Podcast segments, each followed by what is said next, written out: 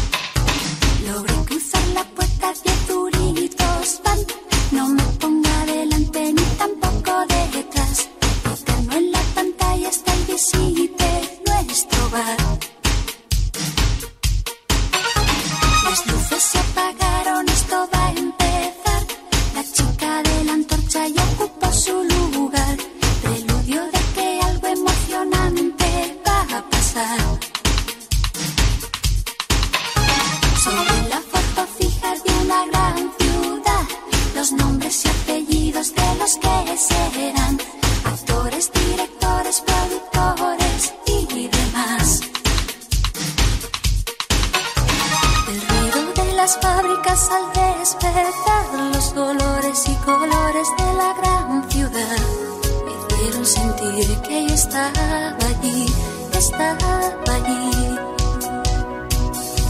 El cuerpo de esa chica que empezó a temblar cuando el protagonista la intentó besar me hicieron sentir que yo estaba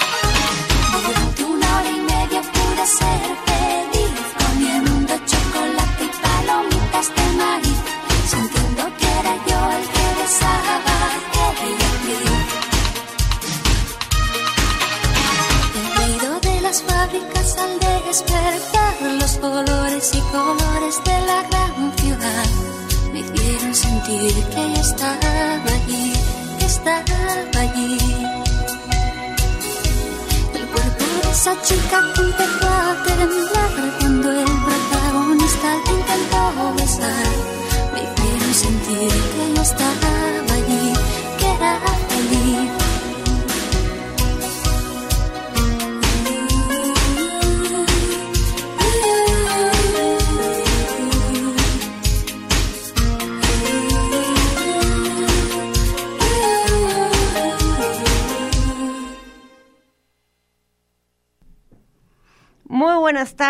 ¿Cómo está? ¿Cómo le va? Andábamos por ahí rolando por el mundo y ya estamos ahora de vuelta en el nomadismo sonoro. Le doy la bienvenida.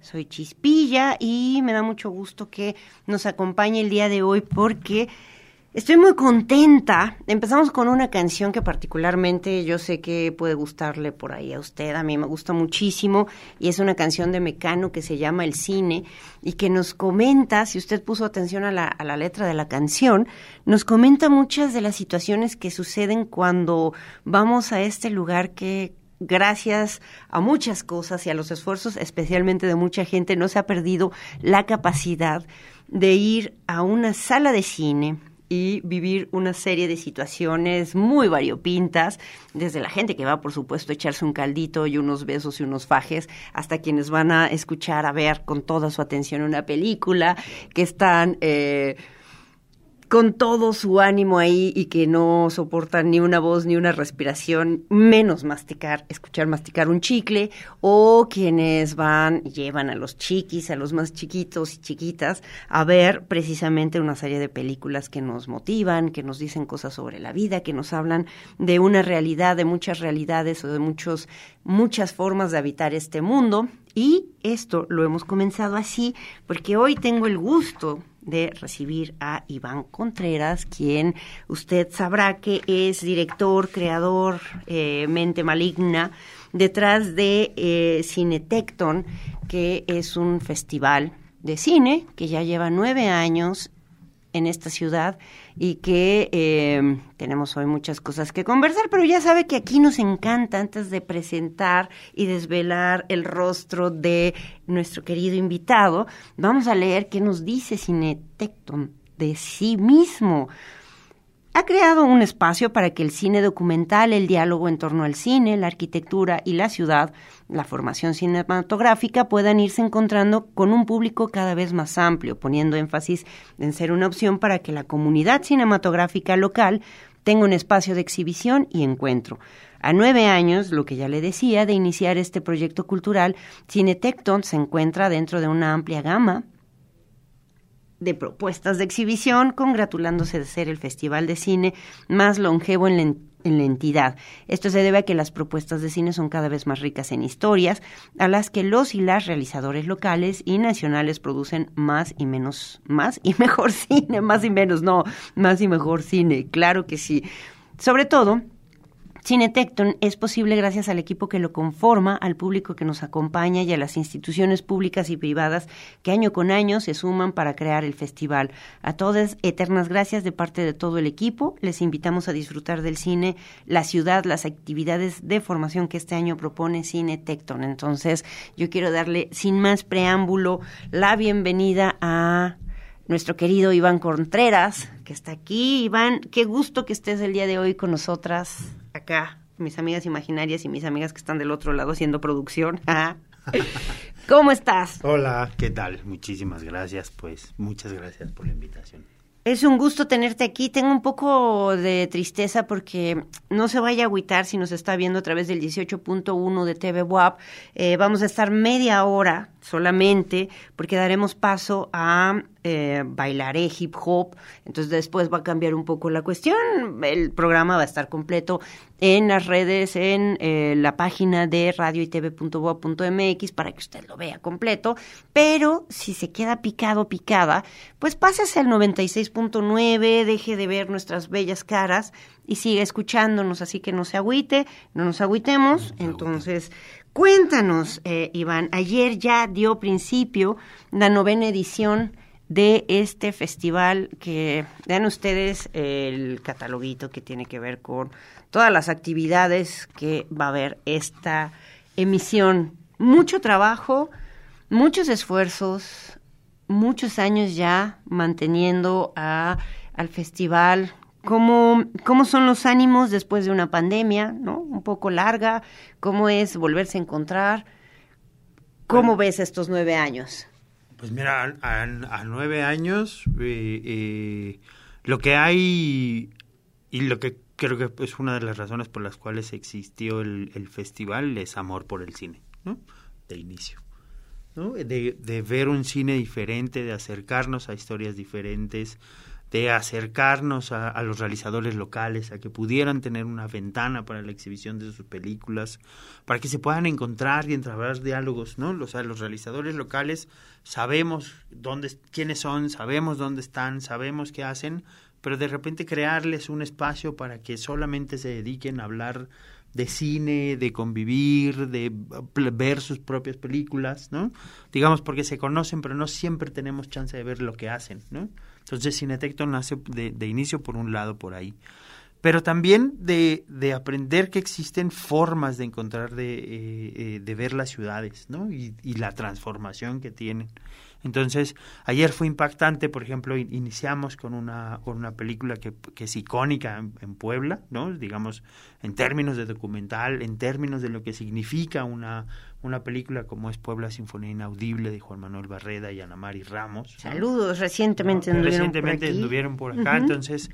Eh, es, es muy lindo ver porque además nos encontramos en pantalla con una Puebla de hace 12 años o un poquito más, ¿no? Porque digamos, se presentó hace 12 años, pero se filmó quizás hace, o sea, se, se filmó hace cerca de 14 años, ¿no? Entonces, encontrarnos con una Puebla eh, en pantalla que hoy por hoy, la Puebla que estaba en pantalla con la Puebla que veíamos afuera, ya no está igual, ya cambió, ¿no? O sea, veíamos las calles llenas de microbuses y ahora esas calles está pues ya corre el, ruta, ¿no? El periférico se veía casi vacío, ahora está lleno de coches, o sea, digamos, hay un, hay, hay una cosa bien interesante en la película que Puebla en términos de infraestructura ha cambiado mucho. Muchísimo, en muy poco tiempo. Pero, en términos de sus luchas, en términos de sus cambios, en términos de sus necesidades, está estancada. Entonces la película y las luchas que veíamos en 2014 que se ven en la, ¿no? O sea,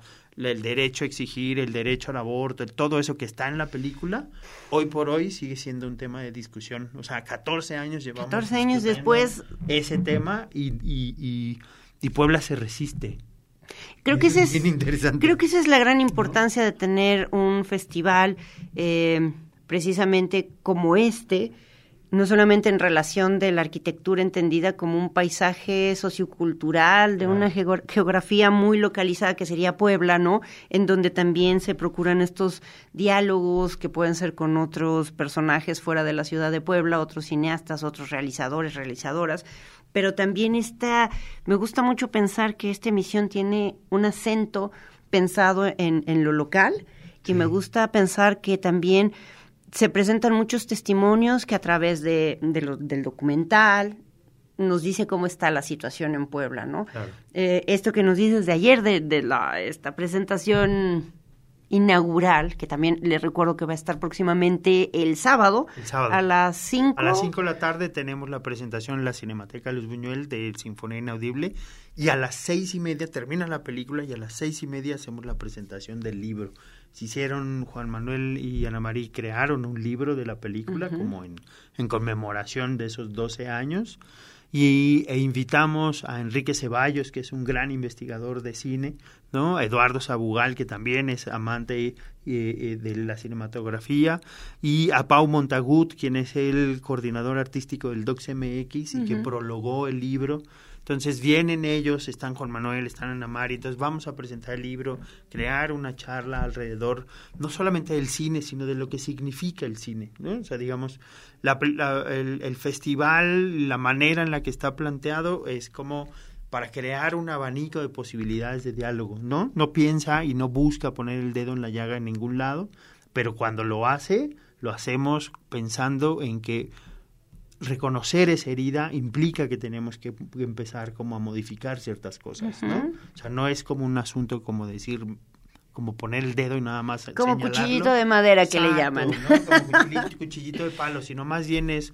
que abramos un poquito los ojos no que miremos la ciudad que habitamos que miremos las historias que nos cuentan no entonces de eso de eso va un poco no y sí justo este año eh, estamos caminando pensando poner un énfasis importante en lo que implica la producción local. Es muy fuerte porque también usted, querido, querida radio escucha televidente, que está ahí eh, acompañándonos. Si usted piensa en las producciones que se han realizado en la ciudad de Puebla, puede ser, pueden ser muchísimas. Ha habido una movida muy potente en que esta ciudad ha albergado eh, recibir muchas producciones de diferentes lugares para hacer películas, vamos, internacionales, de Hollywood, etcétera, etcétera, principalmente de Hollywood, ¿no? Pero por otro lado, eh, pensar en toda la producción local, en estos 13 años que honestamente me atrevería a decir que ha existido o, se ha visto una efervescencia y una emergencia de múltiples universidades que eh, enseñan el cine o las cuestiones audiovisuales, pues también ha empujado mucho y ha llevado a tener ahora, sí me, atrevo a decirlo, una calidad muy interesante.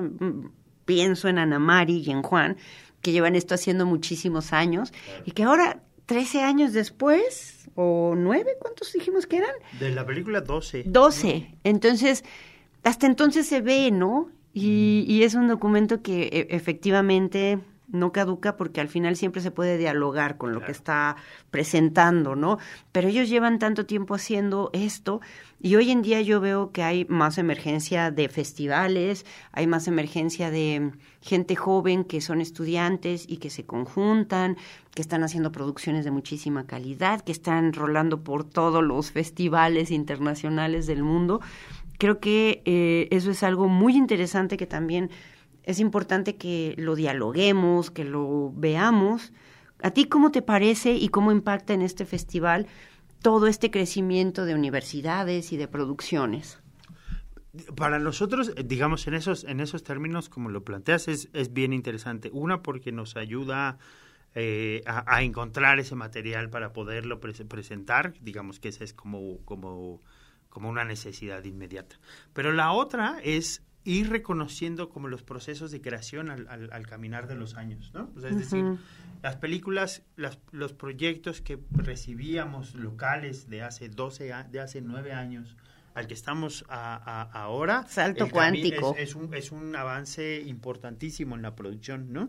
Sobre todo porque justo, ¿no? O sea, han nacido universidades que se dedican a la especialización de cinematografía. O sea, es decir, ya no es una materia de comunicación, ¿no? Así como vamos a ver cine, vamos a aprender lenguaje cinematográfico, sino que ya hay unas, ya hay carreras específicas, ¿no? Entonces, eh, eh, digamos, ya los realizadores eh, locales, tanto estudiantes como que ya tienen un camino trazado, pues sus producciones son cada vez más interesantes, sus historias son cada vez más interesantes, ¿no? Entonces, hay una, hay una variedad. Y pensando en eso, pues creamos dos secciones en el festival, ¿no? Una, una sección que ambas no son competitivas, ¿no? Entonces, más bien, una que es miradas internas, ¿no? Es decir, como una mirada hacia la producción de cortometraje local, ¿no? Del 2020 para acá. Entonces hicimos una selección de aproximadamente 10 cortometrajes y hay de, eh, de todo, ¿no? O sea, digamos, ahí hay, hay documental, hay experimental, hay ensayo, hay ficción, hay ciencia ficción, ¿no? Digamos, es, y esa es como la variedad de temas que a la gente le interesa, ¿no? Entonces, hay estudiantes, hay, hay como cuatro universidades, tres universidades que participan, ¿no? O sea, estudiantes de tres universidades que, que, nos envían su material, ¿no? Gente que ya profesional, o sea, pensando en, en Juan Barreda, eh, presentamos ayer su película de eh, Puebla Sinfonía Inaudible que hizo hace 12 años, pero hoy se presenta Adopte un Perro, que es su último cortometraje, Así es. ¿no? Entonces, vimos su primer película, estamos viendo su última película, entonces eso también es súper, súper lindo porque eh, él vamos reconociendo cómo ellos mismos van puliendo su cine, ¿no? O sea, cómo, cómo aquellos errores que él nos decía, Juan Manuel ayer que nos platicaba, ahora la película me dice, le noto muchos errores que hoy podría cambiar, ¿no? A 12 años, pero justo esos, esos errores que se ven hace dos años ya están ya están pulidos para, para el corto que presentamos hoy, ¿no? Claro. A las, cuatro 4 de la tarde. Entonces, este, justo, justo es eso. Y armamos otra sección que es muy bonita que se le llama Puebla en el cine. Esa, esa sección de Puebla en el, en el cine, agarramos películas de 17 años para acá, ¿no? Pues o sea, digamos, la película más vieja que tenemos es Tierra de Ladrones, de Josué Hermes, que se filmó hace 17 años material mini DV, ¿no? Entonces es una película que se, que se filmó en, mini DV, que cuando la vemos en pantalla vamos a ver una textura pixeleada, que es justo la tecnología de la época, ¿no? O sea, ya hablamos de épocas hace 17 años. Qué fuerte, ¿no? y ni es tanto tiempo y, y Josué tampoco es que sea muy... Exacto, no es tanto tiempo, pero la tecnología va muchísimo más rápido. Corriendo, sí, sí, sí. Esa, esa imagen ya se ve muy vieja a 17 años, ¿no?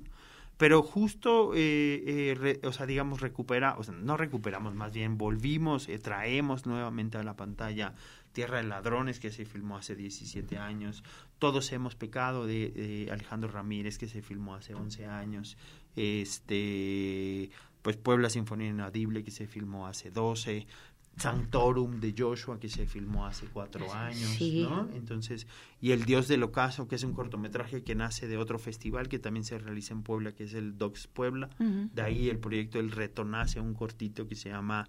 Pero es bien interesante el camino de ese corto, porque era un corto que terminó siendo de seis minutos, pero cuando se presenta el día de hoy en el Centro Cultural Nopali a las ocho, se convirtió como en cine expandido. Exacto. Entonces es una cosa que se convirtió ya en 20 minutos. ¿no? de una idea Claro. a la intervención, al trabajo, a la experimentación con el material, con la imagen y todo eso, ya se convirtió en un proyecto de 20 minutos. ¿no? Entonces, Claro. las películas también mutan, pues, ¿no?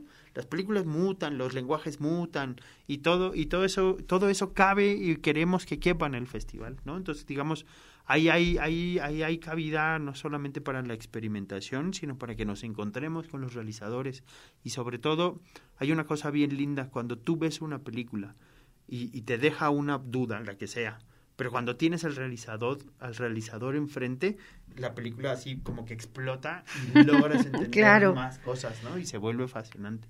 No solo ha crecido entonces eh, toda esta, vamos a llamarle así, escena del cine en la ciudad de Puebla, ¿no? Donde hay mucha gente que se conoce porque también en algún momento era una pequeña comunidad que se apoyaba y se comunicaba después con alumnos, después gente que ha regresado a la ciudad de Puebla porque antes no había la posibilidad de vivir de aquello que sabes hacer, ¿no? Entonces puede haber estos cruces entre me voy de me voy a grabar, regreso, voy a hacer la producción, regreso y eh, Voy y regreso a voy, a- voy y vengo, ¿no? Sí. Y por otro lado, me parece que también hablas de, de, lo, de cómo observa, por ejemplo, eh, Juan, esta distancia, sus producciones, ¿no?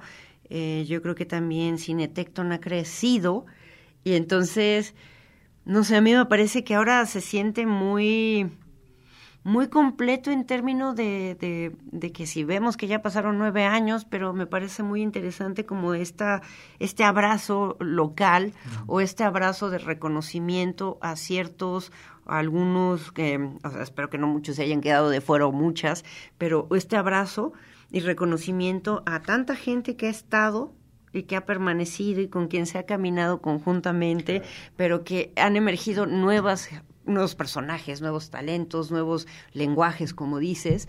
¿Cuál sería entonces esas, esas cosas que tú ves de aquellos primeros, primeras emisiones del festival ahora? Y luego, intermedio una pandemia, ¿no? Y, Bueno, sí, o sea, más bien sobrevivir la pandemia. Eh, eh, eh, el, el mo- el festival ha tenido también muchísimas mutaciones, ¿no? Eh, dentro del mismo equipo también ha sufrido mutaciones, ¿no? O sea, nace como un equipo de cuatro, ¿no? O sea, dos arquitectos y dos gestores que se dedicaban más como al cine, ¿no? Sandra, eh, Guillermo, Sergio, que son arquitectos, Sandra Guevara, que este, es productora, y yo que estaba iniciando mi camino en la gestión cinematográfica. Entonces, eh, no solamente ha mutado en equipo, sino que ha también mutado en las cosas que lo queremos que nos interesen, ¿no? Entonces, entre, entre y el, y ha sido nueve años de prueba y error, pues, ¿no? ¿No? O sea, de, de decir y armar una, un, de armar un festival y decir, creo que va por aquí, terminar el festival y, de, y decir, sí, pero no todo va por ahí, ¿no? Entonces modificas una de las secciones, armas un taller por este lado, o te organizas un workshop, o te organizas eh, eh, qué, qué tipos de invitados podrías tener, ¿no? Y sobre todo es eh, eh, justo, o sea, es, siempre estás pensando en cómo acercas a la comunidad cada vez más al festival, ¿no? O sea, Exacto. so- cómo acercas más a la comunidad, cómo acercas más a al, al público. Entonces, el reto más complicado no es que tú generes un proyecto y una que eh, eh, durante, por, digamos, el festival termina un día y a la semana estamos pensando qué vamos a hacer el próximo año. es que sí, ¿No? así tienen que ser los tiempos, no, del Señor Jesucristo, sino de los festivales en Sí, realidad, y sí, de, de sí. festivales que en efecto también ya van teniendo, dejando una huella. Y ahora vamos a tener que ir a hacer una pausa, pero eh, me encanta, me encanta muchísimo este punto muy incisivo en lo local que está teniendo hoy, aquí, ahora, este festival. Me gusta mucho, creo que son prácticas que necesitamos urgentemente, siempre estamos buscando los diálogos para afuera, para afuera, pero creo que estamos en un momento en donde necesitamos los diálogos entre nosotros, ¿no? Que no quiere decir como hermético, cerrado, sino reconocernos, reconocer una escena, reconocer quiénes han estado antes que nosotras y quiénes eh, están continuando y con quienes estamos trabajando, ¿no? Vamos a escuchar a, a Gabe Gornsney con una canción muy bonita que se llama Push, para que no se duerma, para que no le dé mal del puerco. Vamos a hacer esa pausa, nos vamos a despedir de la parte eh, en televisión para que entre ahora Bailaré Hip Hop, pero nos quedamos en 96.9. Si no, pásese para allá, no se quede dormido ni dormida. Ahora volvemos.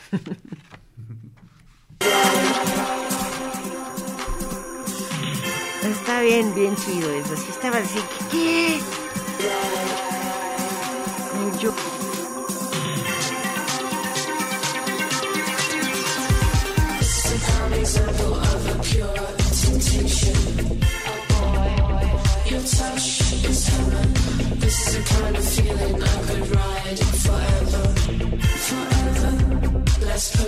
Together. This is a prime example of a pure temptation. Your, touch is heaven. This is the kind of feeling I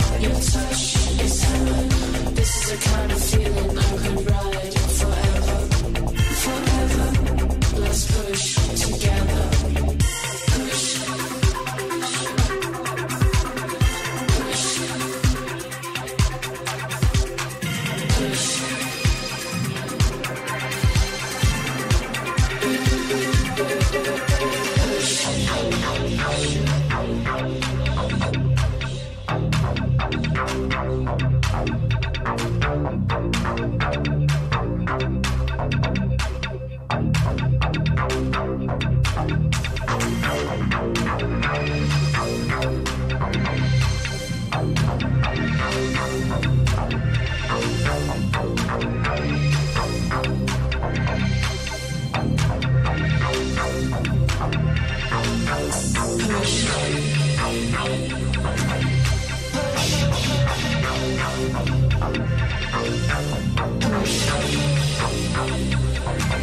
touch, your touch, your touch is heaven.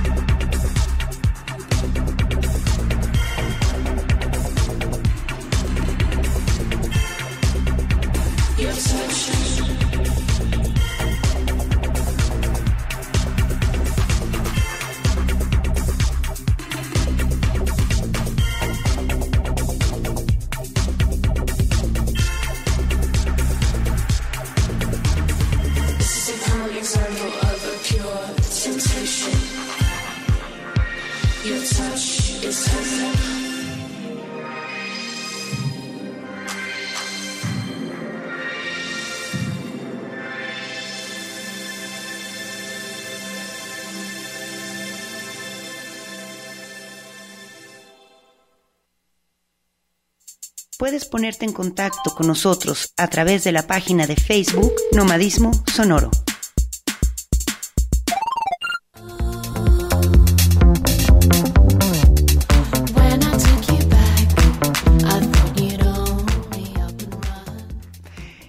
¿Cómo le pareció esa música? ¿Cómo está? Estamos ahora a través solamente del 96.9 FM de Radio Boab. Es un poco extraño regresar, ir y venir aquí y allá, pero nosotros seguimos aquí hablando sobre las actividades del Festival Cinetecton que se está llevando a cabo ahora en nuestra hermosísima ciudad. Y le quiero comentar que las diferentes sedes son Casa, Casa Puebla, que está en la Casada de los Fuertes, en el eh, Teatro de la Ciudad, que usted ya sabe que está en Palafox y Mendoza, ahí en el centro, en el número 14. Por supuesto, la Cinemateca Luis Buñuel, que está dentro de la Casa de la Cultura en la 5 Oriente 5. Musa, que se encuentra en la 2 Oriente 809 en el centro, en el Zócalo de la ciudad, en el Centro Cultural Nopali, que si usted no lo conoce, vaya a ver, porque ahí van a ver unas cosas muy interesantes de cine básicamente expandido y experimental, en la 4 Oriente 210, en el Museo Amparo, en la 2 Sur 708, Casa Tripulantes 19 Poniente 3113, en el Auditorio Parroquia de Analco, 7 Oriente 1202, en el barrio de Analco, sala de cine de arte aquí en el CCU, en la UAP, en la sala 2. Así que va a ver que hay muchas cuestiones nutridas, pero también a través de o en Tehuacán, en cine inminente. Mientras espero foro y café en la calle Dr. Ricardo Cacho Jiménez, 109 en el centro. Y por supuesto también por aquí en TV WAP a través del 18.1. Y a mí me gustaría, Iván, si te parece, que le contáramos, y lo, lo, vamos a hacer un poco de esta manera, la cuestión de tener un festival tan completo en términos de tener las proyecciones, quienes generalmente dirían, bueno, ya están las proyecciones y ya está, que vengan los realizadores y ya está, ¿no? Pero además hay una serie o se dieron, a, se llevaron a cabo una serie de talleres, pero además va, va, va a haber un foro, va a estar, eh, va a existir mesas y charlas en diferentes lugares con diferentes personalidades, hablando de temas también en relación a la ciudad, en relación al cine. Cuéntanos cuáles serían un poco eh, los esfuerzos, pero también las necesidades que ustedes vieron para complementar estas actividades.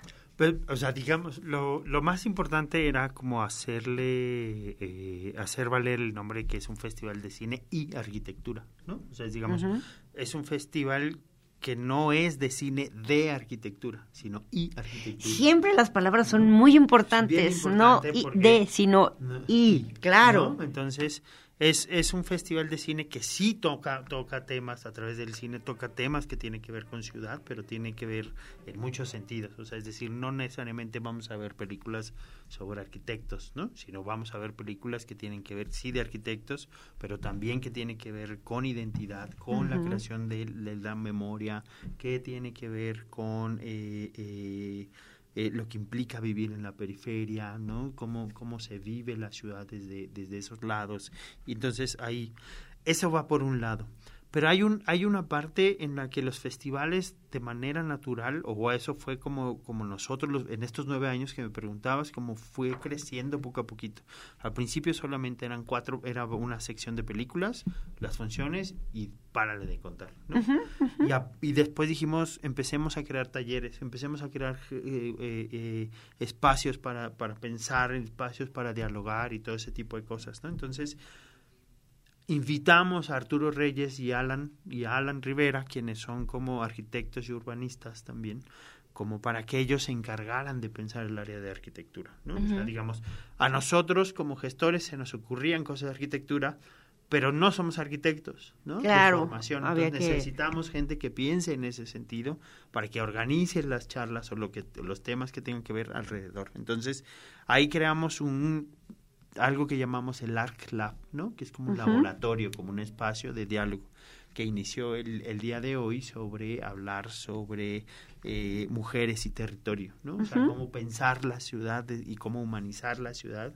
pensado también desde una mirada feminista, ¿no? O sea, digamos, pensar la ciudad y el feminismo, pensar la ciudad y mujeres, nos pareció interesante, ¿no? Entonces se hizo un panel de... de de, eh, Mujeres y de territorio. mujeres y territorio, ¿no? Entonces hizo un panel donde hablaron estas eh, gestoras, eh, gente que forma parte de la Facultad de Arquitectura de la UAP, eh, gente que tiene colectivos, ¿no? Entonces, como para pensar lo que significa vivir el barrio, ¿no? Que significa vivir la ciudad, ¿no? O sea, que era una de las cosas que es bien importante. Uno cuando piensa en Puebla, piensa como en una ciudad y piensa generalmente como en el espacio que habita, ¿no? O sea, eso es Puebla, ¿no? Y en el imaginario hay muchísimas cosas, pero el asunto es que ciudades, o sea, Puebla es mucho más grande que el, que el trazo, ¿no? Claro. ¿no? O sea, cada, cada, cada cuadra empiezan a suceder cosas, tienen su propia lógica, tienen y se entienden, sus códigos son diferentes. Entonces, cuando uno llega, ¿no? Invadiendo a esos, a esos barrios, queriendo hacer cosas, pues necesita entender los códigos del- de lo local para poder intervenir y para poder crear cosas, siempre en conjunto. Y que es muy curioso, ¿no? Porque aquí hay dos cosas muy interesantes. Entender la arquitectura no solamente como una edificación tal cual, ¿no? Sino como una edificación social, como una edificación geográfica, como la cuestión que habita estas estructuras o estos espacios, como puede ser el barrio, como puede ser eh, esas relaciones que surgen ahí, las relaciones que surgen también en relación a, las producciones. Y me gusta mucho pensar que también en términos de, de esta cuestión de mujeres y territorio, eh, es muy importante pensar cómo la ciudad también, o, o en términos urbanísticos y arquitectónicos, ha sido pensada para quienes, ¿no? Por ejemplo, que ciertas universidades carecen de ascensores o de rampas para, para qué tipo de, de personas, con qué formas de movilidad, ¿no? O la misma ciudad y pensar eh, todas las cuestiones que están pasando ahora sobre la idea de utilizar más la bicicleta que un auto o ser peatona, ¿no? Ser peatón. Pero ser peatón en el centro es un reto. Es un reto, es- yo le llamo el juego de Tetris que a mí me encanta, Sí, sí, sí. porque debes saber, o sea, si no vas como en el plan de ir a ver para arriba un poco, como a turistear, tienes que saber cómo evadir y eh, yo me siento como en un juego, en un videojuego. Sí, sí, sí. No, bi- bi- justo acabas de decir algo que para a mí, yo tengo 10 y casi 20 años viviendo en Puebla, ¿no? Y Puebla siempre es fascinante porque a Puebla se le mira desde hacia arriba, ¿no? Ujú. O sea, caminas por las calles, volteas hacia arriba y dices, qué hermosa ciudad, ¿no? Pero bajas la mirada y es otra cosa. ¿no? Sí. Porque empiezas a tratar con, con los autos, con, con, con, digamos, la dinámica normal del, del centro, que es donde yo vivo, pues, ¿no? Entonces no puedo hablar de otros lados. Pero, digamos, tampoco, o sea, digamos, hay, la ciudad no está pensada en términos eh, eh, eh, peatonales, ¿no? O sea, si yo soy peatón y, y, y quiero venir al CU o al CCU, Ujú. no puedo cruzar, no hay forma. No, no, no, no, no. Digamos, no hay, no hay nada que esté pensado para que yo pueda cruzar. Y, o sea, digamos, lo más fácil es que poner el puente peatonal, pero el peatonal Es una vuelta, es, una, locura. es un- sí, ¿no? O sea, es decir, seguimos pensando que el, yo tengo el último lugar cuando yo debería tener el primer lugar. Así ¿no? es. Entonces, pues también me he convertido en un, en un peatón, en un peatón que busca ganarse el espacio, ¿no? Entonces, yo sí me le cruzo a los coches, yo sí me les paro enfrente, yo, ¿no? O sea, con todo el riesgo que eso implica, pero es, es, si no lo hago, tú te vas a seguir cruzando y te vas a seguir pasando el alto. Entonces necesito que me veas, ¿no? Entonces, Ujú, sí es un ejercicio. Entonces, alrededor de eso, por ejemplo, giran las charlas también, ¿no? O sea, vuelvo a lo mismo, no se trata de andar nada más como picando la cresta, sino decirles, hagamos, ¿no? O sea, digamos, Claro. pensemos que se puede tener una mejor ciudad, pensemos que se puede vivir diferente. No me voy a meter, en realidad no me estoy metiendo con absolutamente nadie, ¿no? Solamente te estoy pidiendo que, no- que me veas como tú me pides, que yo te escuche cuando me pidas. Exacto, es que, es que creo que estamos en un momento y en un tiempo histórico donde se están cuestionando muchos, muchas estructuras eh, verticales, ¿no? Esta Claro. creencia, por ejemplo, de, hablando en términos de la ciudad, de quién tiene y sí, en términos arquitectónicos, quién ha tenido el, el número uno del pensamiento, pero de las obras, pero también del diseño de la ciudad. Por ejemplo, son los autos. En esta zona de Angelópolis, específicamente, nos podemos dar cuenta que hay zonas donde no se puede estar caminar. O sea, de verdad, no se puede caminar, sino que te expones la vida, entre muchas otras cosas que han sucedido. Eso genera una lógica de alguien que está pensando y planeando la ciudad y que ahora una dice es que no quiero tener auto porque porque de verdad por qué lo voy a tener no y, y- y me encantaría tener un mejor transporte público Sí, porque no me da ninguna vergüenza usar ningún No, no, no. la Además- vergüenza es el, el- las condiciones en las que están Exactamente, las condiciones en las que viajas. O sea, eh, si el gran invento es el, el, el, metrobús o el ruta, ¿no? O sea, digamos, facilita el traslado, lo que se convertía en una hora se convierte en 15 minutos. Así es. O sea, es- es una cosa fascinante, ¿no? El asunto es que somos tantos, son tan pocas las formas, ¿no? O sea, es, Y, y hay- tampoco creativas, ¿no? Y creo que también está muy bien como esta esta postura que dices.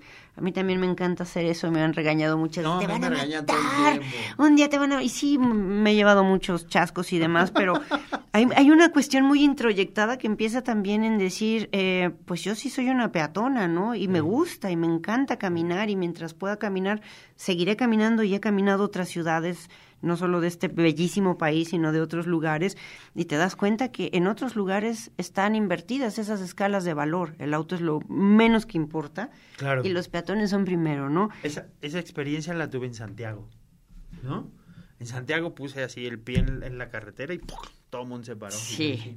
¿Cómo? ¿Puedo, pasar? ¿Puedo pasar? Sí, sí, y esto nos cambia también la manera de... Creo que por eso también son muy ricos todos estos eh, intercambios que además yo estoy, yo, yo tengo conocimiento que tú has estado muy inmerso en, en, en muchos diálogos que ha visto, que, has- que ha habido con mucha gente, especialmente en relación a los medios, bueno, la creación audiovisual y el cine, en términos de reconocer qué está pasando, cómo estamos, dónde estamos, eh, qué derechos nos están ya quitando o qué apoyos, qué hacemos, ¿no? Sí, justo. O sea, digamos, el, el, el festival es, es eso, ¿no? También, o sea, el, el festival también es un espacio en resistencia. Exacto. El, el- el festival es también, es decir, podemos ver un cine diferente, tenemos derecho de ver un cine Claro. diferente, tenemos derecho de ver nuestro cine, tenemos, ¿no? Tenemos derecho al acceso a la cultura, todo este tipo de cosas, ¿no? ¿No? O sea, eh, eh, y es, es, eh, es, es trabajando bajo esos principios que logramos que el festival salga, ¿no?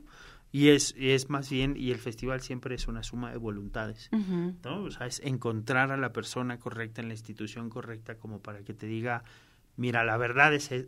Y lo más fascinante es cuando te dicen, mira, la verdad es esta, pero te puedo ayudar así, ¿no? Y cuando te encuentras a ese, dices, vaya, con eso me basta. Claro, ¿No? O sea, claro. no, no me avientes choro después, ¿no?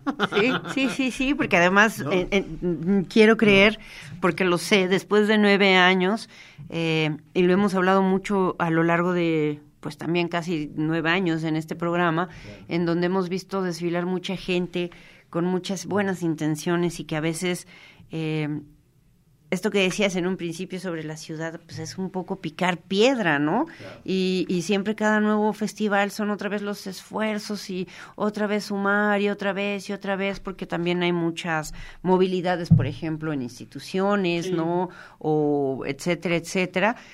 Y creo que sí se vale, sí, sí vale la pena decirle a toda la gente que nos hace el favor de escucharnos que vayan a Cine Tecton, porque además es una cuestión, no solo es un festival más, sino que es la suma de voluntades, pero también es una cuestión importante en términos de lo que se nos ofrece como narrativas que Claro. suceden, ¿no? Hace tiempo decíamos, perdón, hace tiempo decíamos que eh, el cine mexicano y no tiene muchos dineritos a veces o no, proyecciones o con qué cosas eh, parece que está bastante bien o nos alegramos porque algunos productores o realizadores o directores que están fuera de México hacen cosas muy bonitas, pero no en México, no con el dinero mexicano. Y decíamos, bueno, pues es muy probable, no es muy probable, estamos seguros que donde hay grandes historias, producciones muy buenas, cosas importantes de un México que sí habitamos y no que es solamente de algunas clases, miradas o ideas de lo que es México, sino que está precisamente en toda esta parte más independiente, en las universidades, en la gente que hace sus producciones independientes. No, justo, mira, es, ah, diste, diste, hace, hace unos días hablaba con unos chicos aquí en, ¿no? Estaba, que hicieron un cortometraje y pensaban en términos de distribución y todo ese tipo de cosas. Yo le dije, lo que es, lo mismo que dijiste hace rato, yo lo creo, ¿no? Lo importante que son las palabras. Yo estoy peleado a que digamos, veamos cine mexicano, porque cine mexicano, cuando uno se lo imagina, es la creación de aquello que nos han atascado de decir qué es el cine mexicano. Entonces, de facto nace el, el es que no es bueno, no tiene buena calidad, este, yo no quiero ver eh, los albures y todo ese tipo de cosas. Pero a lo que voy es, cuando uno nombra cine mexicano, mexicano, el cine mexicano es todo eso, ¿no? Pero uno cuando va a ver eh, cine norteamericano no dice voy a ver cine norteamericano, dice voy a ver esta película y nombra el título. Entonces, o el que- director, ¿no? O el director. Entonces, es lo que, Director. lo que yo digo que deberíamos de hacer, ¿no? O sea, es, empecemos, vamos a ver el cine Josué Hermes, vamos a ver la última película de Juan Manuel, vamos a ver Adopte un perro, vamos a ver Medusa, vamos Lo último de no Joshua digamos- Hill, no- claro. No, digamos vamos a ver cine mexicano, ¿no? Porque eso no lo sabemos que es. Y que a la vez también todas estas eh, em, presentaciones, experiencias y em, documentales, ficciones, etcétera, pues también es un cine mexicano, ¿no? Solo que no está inserto en esas lógicas No, de las que creemos que también, no sé, me da mucho gusto ver cada vez que hay em, mucha gente joven Claro. que son seleccionados aquí y allá y que sigue su que trabajo cada vez son más. qué bueno, ¿no? Y qué bueno que hay estos festivales por todo el mundo en donde de verdad lo que también se busca, digo, no, no, no me voy a enrollar en que si Cannes o que si Berlín o que si, bueno, por supuesto los Óscares que yo por ya hace muchos años paso de eso, eh, de que ni, ni tan morbosilla ni tan chismosa soy, pero, pero que creo que hay otros circuitos en donde está teniendo mucha vida, en donde están arrojando más eh, posibilidades y gracias, sí, honestamente, a las redes eh, y al Internet, nos enteramos de otras posibilidades, ¿no? Claro. Y, y qué bueno que existan funciones en una cinemateca, en un espacio adecuado, ¿no? Que no solamente es una pantalla pequeñita. ¿Qué cosas nos invitas a ver? Que tú digas, Mira, yo esto invito no... mañana, mañana, o sea, digamos, hay, hay, el festival está en, dividido en varias secciones, ¿no? Tenemos un programa de largometraje documental, ese lo que- programa de largometraje documental, hicimos una selección de 10 películas, en realidad el festival recibe cada año cerca de 200 películas, Guau. de la cual este año tuvimos una selección de 43 nada más. Qué ¿no? duro, ¿no? Eh, hacer la selección. Pues lo que, pues sí, o sea, no es difícil, ¿no? O sea, digamos, eh, no es difícil cuando dices, quiero ver esto, ¿no? Pero ahora, ¿cómo meto eso que quiero ver a este, a este cuadrado que decidí, ¿no? Entonces, sí hay películas que tenemos que dejar fuera, hay películas que no logramos alcanzar, hay películas que no terminamos de lograr una negociación para poder tenerlas, pero hay películas en las que ya podemos, o sea, el festival también ha llegado a un nivel en la que le puede decir a una película, decirle, me gustaría que estuvieras en mi festival, y te dicen, sí, ahí te va. ¿no? Hace nueve años cuando yo decía, yo quiero ver tu película, quiero, puedo proyectarla, era, ¿tú quién eres? ¿No? ¿Usted quién es y de ¿Usted dónde viene ¿De y qué hace? es? ¿Por qué me está invitando? Si a usted no lo conozco, yo no bailo con usted, ¿no? Entonces, eso también es parte del trabajo hecho por todo el equipo, ¿no? Entonces, eh, eso, eso por un lado, pero eh, Tenemos la sección de largometraje documental, tenemos una sección riquísima de cortometraje independ- in- internacional, que ahí son 10 cortos, ¿no? Digamos, es como el, es el- la parte de cortometraje documental internacional, digamos, es la más arquitectónica de toda la, de toda la, de toda la selección, ¿no? La que tiene, tenemos una película guatemalteca sobre un eh, arquitecto brutalista en, en Guatemala, ¿no? Wow. Tenemos eh, eh, tenemos la visión de unos chicos en, en Lituania, ¿no? Eh, tenemos películas de Alemania, tenemos películas eh, eh, de Polonia, ¿no? Entonces, digamos, hay una, una, una variedad de, de, de películas eh, eh, chilenas tenemos, ¿no? Cine latinoamericano nos toca, nos toca ver mucho y, y es bien interesante. Entonces, tenemos, ahí tenemos una sección de corto documental mexicano, ¿no? Ahí hay una película que a mí me gusta mucho, un documental que me gusta mucho que se llama En la periferia. Esa en la periferia es eh, de una chica que es egresada del CCC, ¿no? Eh, y más bien lo que habla sobre lo que implica andar en bicicleta en la Ciudad de México, ¿no? Hace un documental sobre lo que implica andar, andar en bicicleta en la Ciudad de México, ¿no? Y hay otro chico que es de Monterrey que nos cuenta la historia de su- del último agüehuete. ¿no? El último agüehuete en un en, dentro de la ciudad que está en el el espacio donde Walmart decidió construir su centro, su, su- Es brutal. ¿no? Entonces eso desaparece sombras, desaparece el bosque, desaparece, ¿no? Para meter cemento. Entonces, digamos, hay como toda una lógica, ¿no? Digamos ahí de discursos como bien interesantes y la sección y las secciones que ya veíamos, ¿no? La, la de la de miradas internas y la sección de Arclap. de las desfunciones es- es- especiales y después vienen las dos partes académicas, ¿no? El Art Lab, que es el laboratorio que empezó hoy, pero que el domingo tenemos esta charla que se llama Museo y Periferia, Yes. de lo que implica el, eh, o de la manera en la que podemos acercar los museos, estos museos que están focalizados en lugares específicos, ¿no? que hay lecturas específicas para gente específica.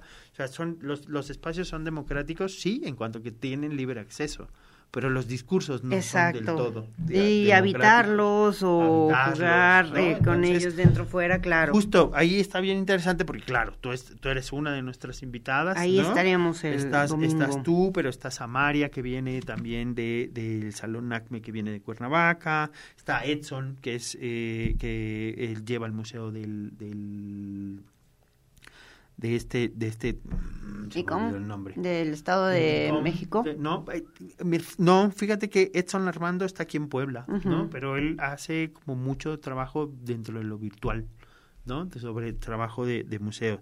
Luis Andrade, que es quien, quien propone como la, la, la charla, tiene una visión muy particular, muy interesante, ¿no? Eh, que me parece que como para poner el tema me parece como muy bien. Y Alan Rivera, que es quien está ahí, que forma parte de OS Plataforma, ¿no? Este, que forma parte del equipo de arquitectura de Cine Tecton y Arturo Reyes moderando, ¿no? Entonces, digamos, esas son como esas son como las actividades que tenemos en el área de ArcLab, ¿no? Y después eh, eh, invitamos a Juan Tonches, quien es un urbanista y arquitecto, quien presenta Best in the World. Best in the World es un documental de Hans Christian Post, eh, un realizador que de año con año nos está mandando su última producción, o sea, como el que le gustó el festival. Ya hay un- Ya una hay conexión, una, correlación. conexión, Qué entonces, maravilla. Ya le mandamos, ya lo- y siempre está produciendo y, le- y lo que le interesan son como estos temas, este, estos temas de, de, de ciudad, ¿no? Él tiene, hay dos cosas que nos han llegado bien interesantes. Una, Alexanderplatz, Ujú. ¿no? Alexander Platz, que está, es ya Ah, también mítico desde... mítico, ¿no? Pero, y tiene, tiene un documental que no me acuerdo ahora el nombre, pero ya me regresará, sobre lo que implica mantener símbolos de la guerra y del simbolismo nazi en una ciudad contemporánea, ¿no? ¿Por qué mantenerlos y por qué creen que es importante tenerlos y qué significa como símbolo y qué significan que formen parte de la ciudad, ¿no? Claro. ¿No? Entonces- no se olvide aquello que sucedió. que no se olvide que aquello borre. que sucedió, pero que también hay una una idea como muy extraña de ese turismo de muerte, ¿no?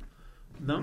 Como apenas cuestionábamos desde quién es que, que por ¿Cómo qué ¿Quién va y se toma selfies ahí con, con los con los estos murales o los, las piedras estas recordando la masacre de judíos. No, no, es muy fuerte, es muy fuerte. O sea, ya tan solo ir y, o esta otra bonita, ¿qué tal esta bonita experiencia de rascar el muro y llevarse un pedacito? Claro, ¿no? O sea, digamos, eso es lo bonito de la ciudad. Las cosas significan algo. Sí. Lo que necesitamos es tener información para que tengan el significado Claro, correcto. para, para poder ampliar ¿no? las Porque, o sea, lecturas, como ¿no? Para no banalizar exacto, el acto, ¿no? exacto. O sea, como no volverlo como algo tan simple. O sea, no tiene nada de malo tener un pedazo de historia en tu casa. ¿no? Es, que es todo lo que todo lo que hacemos con esos significados, ¿No? ¿no? Y cómo cómo los movilizamos y cómo cómo los leemos. Pienso, por ejemplo, en la cuestión ahora de la de es un tema muy central en este tiempo y en este momento de la historia. Claro. Hablar no solamente de la periferia, sino de cómo esta forma voraz va com- carcomiendo toda la ciudad, ¿no? O sea, en, en formas, en prácticas, en inmobiliarias, en servicios, es muy brutal, ¿no? Sobre todo andar andar escuchando andar escuchando qué es lo que sucede o sea cuando quieres tú llegar y armar cosas que suceden en la periferia o en el mismo centro pues no o sea digamos el centro de Puebla es una cosa maravillosa y es una cosa hermosa. ¿no? pero en algún momento hay espacios en los que dices aquí yo ya no quepo aquí a mí aquí me están diciendo que yo ya no quepo Exacto, ¿no? y, Y el asunto es ¿por qué si yo vivo aquí Sí, ¿Por qué me y, y, por, y, rechazado por en mi qué, lugar? y por qué también ¿No? va cambiando ciertas ciertas formas, ciertas cuestiones. Creo que es un tema muy importante, o sea, al final también seguir hablando de cómo nuestra ciudad se va transformando, de cómo los lugares donde los habitamos o nuestros recorridos o nuestras trayectorias van sucediendo qué tipo de cosas, ¿no? Y, y qué bueno que hay este tipo de festivales como Cinetecton para poder, eh, poder visibilizarlas, charlarlas Claro. y eh, poder hacer muchas cosas. Ya me están aquí diciendo que ya nos tenemos que ir. Yo seguiría charlando felizmente, nos faltan muchas festival. cosas, pero yo te invito a que vengas después, Iván, con otra calma. Yo sé que ahora estarán corriendo, pero eh, también creo que sería muy bonito que en algún momento pudiéramos hacer un programa donde eh, charlemos el después, ¿no? El post. Lo que ¿Qué pasó cuando estar la... deprimido pero va Sí, seguramente, ¿no? Entonces va a ser interesante pensar cuando, cuando ya se acabó el maquillaje, el vestido ya va un poco desgarrado de, de qué partes, eh, se extraña la gente, se acabó todo y entonces, ¿qué pasa, no? Porque también viene ahí una cuestión muy importante de pensar qué nuevas cosas se movilizaron, ¿no? Claro, Ah. y que y que luego. Entonces, no sé si, si tenemos un tiempito como para hablar del foro, ¿no? Un minutito, cosita. Un minutito, 30 chiquitito, segundos, así, claro. 30 segunditos. Va. El 15 arrancamos un foro y ese está especializado en cinematografía, ¿no? Este, eh, arrancamos con charlas que tienen que ver con distribución, justamente los temas importantes. Invitamos a Esther Bernal y a César Luna. Esther Bernal es la directora de programación y distribución de Piano Distribución, quien mueve en películas que justo están en festivales de clase A y en festivales como Morelia, Guadalajara y demás pero que también distribuyen mucho soy cine independiente sobre espacios independientes. Entonces hay una lectura bien interesante. César Luna, quien está distribuyendo Sanctorum de Joshua. Y por la tarde invitamos al doctor Andrés Barradas, aquí del TEC de Monterrey, que habla sobre este Saludos, Andresito. ¿no? que habla que habla sobre eh, industrias creativas, ¿no? Y como, eh, como él, él plantea que no deberíamos de llamarlo industrias No. creativas, que deberíamos de llamarlo de otra manera. y- y Industrias plantea, industriales. ¿no? Deberíamos, ¿no? Sí, Entonces, sí. pero de ahí hacemos una charla con realizadores locales, ¿no? Con todos estos que están en Puebla en, en, en el cine, los invitamos para que hablen lo que significa hacer cine en Puebla, lo que han visto, lo que ha cambiado y, so- y, y pensar de cómo se puede mejorar. Y a las después invitamos a Yaisú Vázquez que presenta su proyecto de doc- documental mexicano, que es un proyecto de archivo, recolección y, eh, eh, y reconocimiento del cine indígena y afrodescendiente en el Wow. país, ¿no? Ah, después invitamos a uh, unos chicos eh, que tienen espacios alternativos de exhibición. Entonces invitamos a Víctor Hugo de Jiménez de Cinema Eminente, quien es, está en Tehuacán En Tehuacán. a Elvia Ujú. Alejo, quien lleva a Musa, ¿no? Invitamos también a, a Elvia Alejo, que está en, que está en Musa, ¿no? Y e invitamos a este a Héctor, quien lleva un proyecto en Xonaca que se llama El Callejón del Gañán. El Callejón del. Gañán, El ¿cómo Callejón no? del Gañán, que es maravilloso. Y después eh, presentamos un proyecto que se llama Cine Comuna, como es la creación como una red social, ¿no?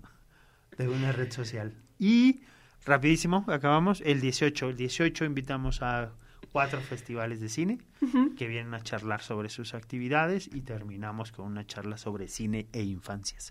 Que también es súper importante. bien interesante. Es súper Y importante. ahora sí, ya nos podemos ir.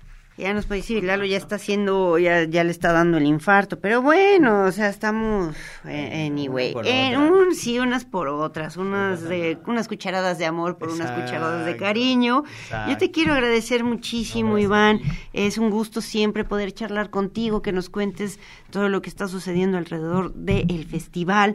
Le recuerdo, querido, querida Radio Escucha, ahora mismo, eh, que Toda la información la puede encontrar precisamente en las páginas o en Cinetecton, como tal cual lo escucha con K, en las diferentes redes sociales, pero también nos puede, pues, si nos sigue por ahí en el Nomadismo Sonoro, ya tiene los links para que usted pueda descargar el proyecto, bueno, el proyecto, el programa completísimo y, vaya haciendo sus sus subrayados, lo imprima o por ahí tenga una anotación de las cosas a las que puede ir, porque está muy nutrido.